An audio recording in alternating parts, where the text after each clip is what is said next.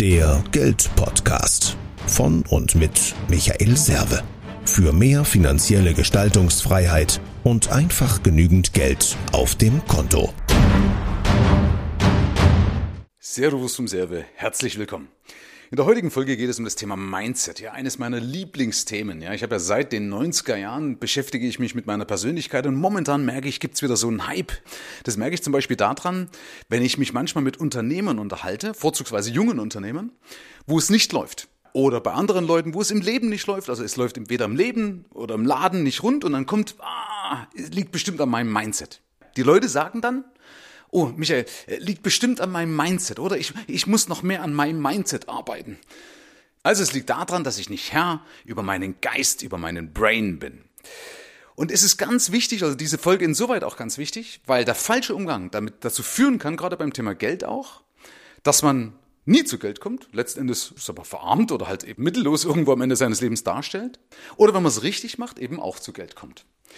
So, ich will immer dazu was sagen. Weil ich einfach so diesen Begriff Mindset so inflationär schon finde, so abgedroschen.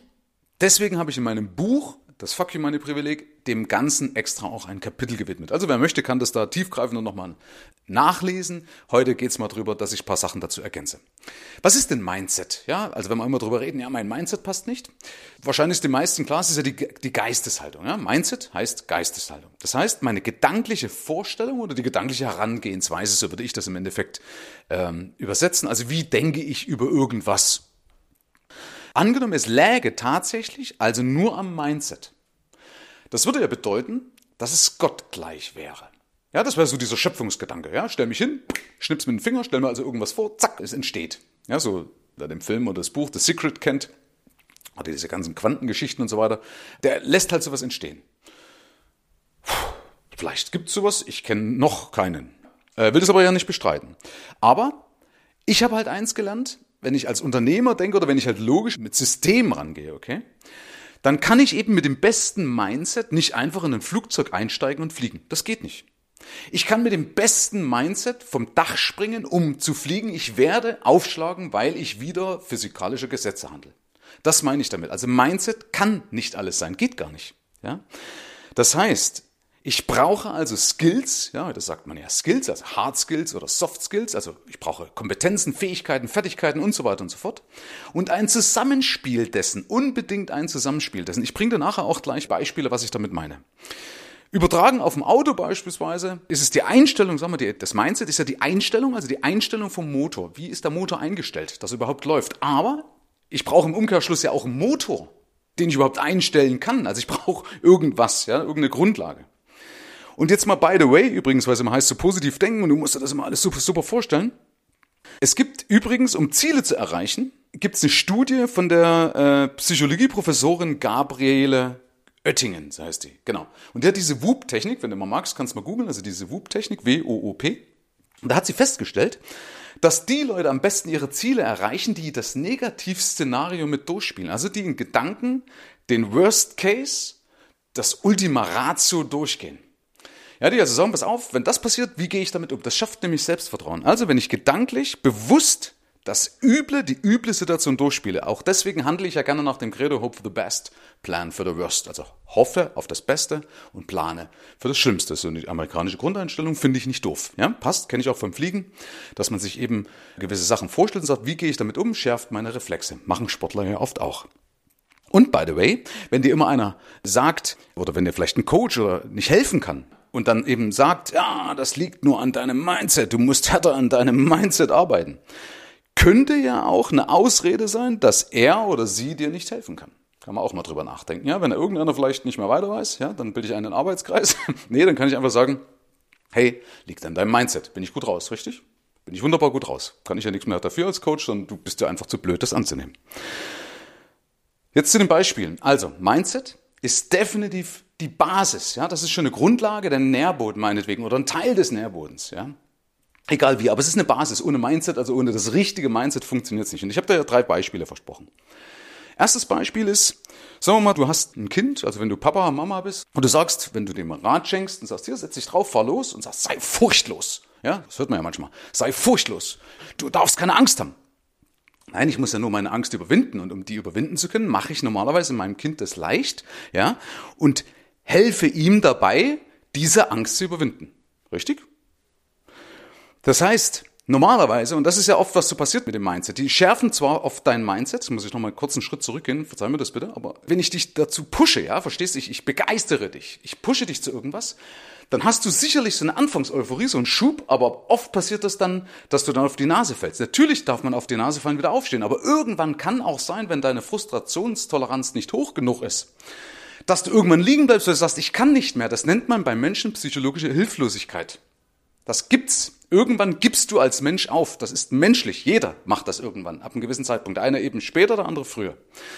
Und ich kann doch, wenn ich bei einem vernunftbegabtes Wesen bin und dich coache oder dich dir was beibringen will, dann kann ich das doch hinauszögern, dann kann ich dabei unterstützen oder gibt dir auch Unterstützung dazu. In einer gewissen Weise, nicht, dass ich es für dich selber mache, machen manche ja ganz schlimm, die tragen einen zum Training, aber nimm mal das Beispiel mit dem Kind. Ich helfe dir. Und zwar habe ich die Möglichkeit, dass ich entweder hinter dir herlaufe ich brauche vielleicht nicht mal das Rad halten, aber um dir das Gefühl zu geben, dass du nicht alleine bist, ja. Oder ich mache dir Stützräder dran. Oder erst mal eins, ja, oder erst mal also erst mal zwei, dann eins oder wie auch immer. Also ich lass dich dann langsam reinwachsen. Oder ich baue dich auch wieder auf oder zeige dir, wie ich selber fahren kann und so weiter oder fahren nebenher. Keine Ahnung. Also wenn ich mal in die Situation reinversetze. Der Glaube kommt doch erst mit den Erfolgen. Wie gesagt, abgesehen von Anfangseuphorie. Aber der richtige Glaube, das richtige Vertrauen kommt doch erst mit den Erfolgen.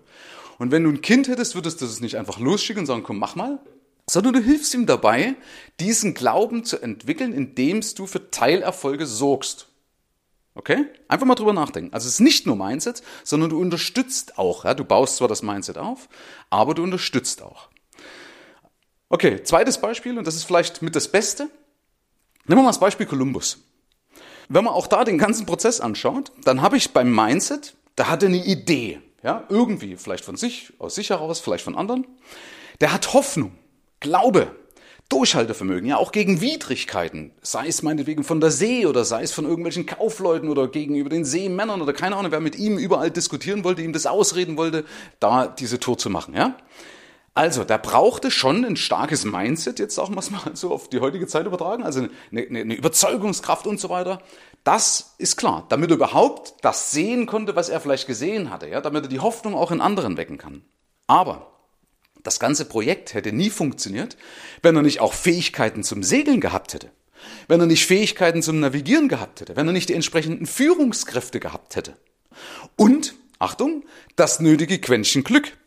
Das nämlich am anderen Ende vom Horizont tatsächlich auch Land ist. Oder das richtige Land ist oder überhaupt irgendwas ist. Oder dass nicht irgendein Sturm dich kentern lässt und du einfach nur sinnlos verreckst in der kalten See. Auch das hätte passieren können, auch das ist vielen Seeleuten passiert, die ein gigantisches Mindset hatten. Ja?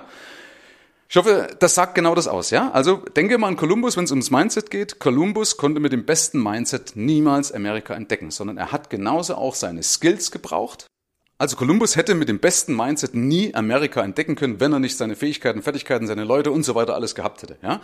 Die Einheit daraus, die richtige Einheit und in Anführungsstrichen die göttliche Fügung, dass er das lebend erlebt hat und das tatsächlich dort auch noch Land war, obwohl es ja keiner richtig wusste. Ja, die haben ja, ne, wisst ihr selber die Geschichte, hat ja gedacht, er kann die Erde dort in irgendeiner Weise umrunden, um dann mit den Seeweg nach Indien zu finden. Aber es hätte ja genauso, es hätte ja alles schief gehen können oder hätte ja vielleicht die Erde auch eine Scheibe sein können und er wäre einfach runtergefallen. Also ich glaube, das reicht als Beispiel.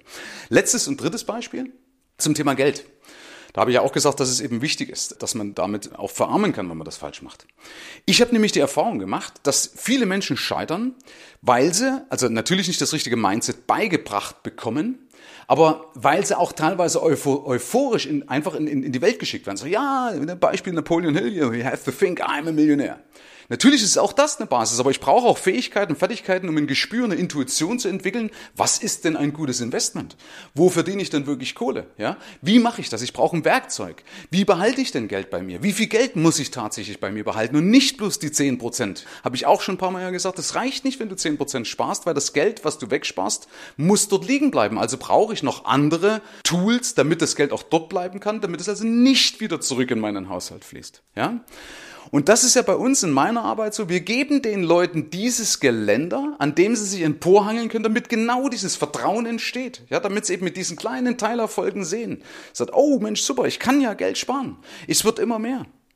Und dann wird auch immer oder wird dein Mindset auch größer, weil wir dafür sorgen eben durch die Erfolgserlebnisse, dass die wissen, wenn ich A mache, dann kommt automatisch B, dann ist es auch von Erfolg gekrönt. Ja, also wenn ich A mache, dann kommt zwingend B, das Ergebnis B. Und dann sehen die, ey, ich bin auf dem richtigen Weg. Und das Ganze, das steigert doch dein Selbstvertrauen, das steigert dein Glaube, das verbessert dein Mindset. Wenn du den ganzen Tag permanent den Schuldigen auch sogar auf die Fresse kriegst, dann ist es rosarote Brille. Da ist es wichtig, auch mal das Gesamtbild, die Prozesskette anzuschauen. Das macht man ja normalerweise auch, wenn man sein Leben oder irgendwas betrachtet oder seine Firma oder sonst irgendwas. Dann schaue ich mir doch die Prozesse an ja, und guck nach, wo liegt's dran? Liegt's wirklich jetzt nur an meinem Mindset oder bin ich vielleicht irgendwo nicht in der Lage, einfach nur richtig zu verkaufen oder mich zu präsentieren oder sonst irgendwas? Du kannst mit dem besten Mindset dich einen Schnaps besser bei der Bank verkaufen, aber du brauchst halt erstmal auch Fertigkeiten und du musst auch Zahlen hinlegen können und so weiter und so fort. Aber um das abzuschließen, Mindset sorgt halt dann, wenn du die Basis hast, auch dann dafür, dass du das holst, was dir zusteht. Dass du sagst, okay, pass auf, ich gebe nicht einfach auf, sondern ich nehme mir das, was mir zusteht. Ich kämpfe darum, ja, weil ich weiß, dass ich es kann. Weil ich die Basis dafür geschaffen habe, weil ich die Skills habe, weil ich an mir gearbeitet habe und so weiter, weil eben das Ganze rund läuft. Und dann rundet das Mindset das natürlich ab. Dann ist es praktisch die Basis, ist es also der Anfang und es ist das Ende. Aber es ist niemals alles. Herzlichen Dank fürs Rein und Hinhören. Ab hier liegt's an dir. Bis zum nächsten Gig. Dein Michael Serve, Deutschlands Fuck You Moneymaker. Mehr Informationen findest du im Internet unter mehrvomgeld.de.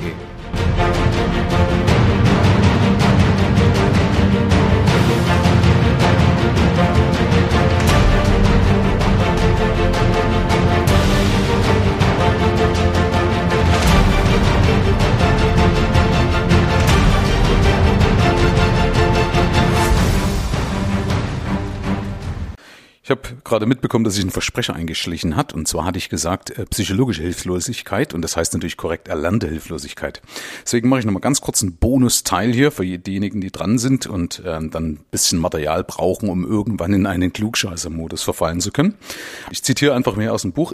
Wenn Menschen längere Zeit unkontrollierbaren, unangenehmen Ereignissen ausgesetzt sind, stellen sie schließlich alle Versuche, der Situation Herr zu werden, ein oder entziehen sich ihr ganz. Ein Zustand, den Seligmann erlernte Hilflosigkeit genannt hat. Oder einfacher gesagt, wenn jemand mit einem Ereignis konfrontiert ist, das von seinen Reaktionen unabhängig ist, lernt er, dass das Ereignis unabhängig ist von seinen Reaktionen und gibt jegliche Versuche auf, das Ergebnis zu kontrollieren. Ja, also er lernt, alles, was ich gemacht habe bis dato hat nichts gebracht, also brauche ich auch nichts mehr machen und ist im Endeffekt, also aufgrund der Frustration äh, geben wir auf und das nennt man erlernte Hilflosigkeit.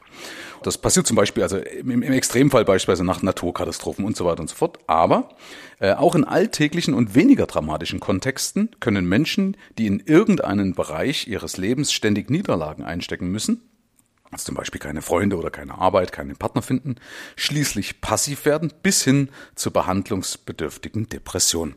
Ja, vielleicht fallen dir auch gerade mal so Menschen ein, äh, die aufgrund negativer Ereignisse äh, frustriert aufgegeben haben und nur noch Low Budget leben.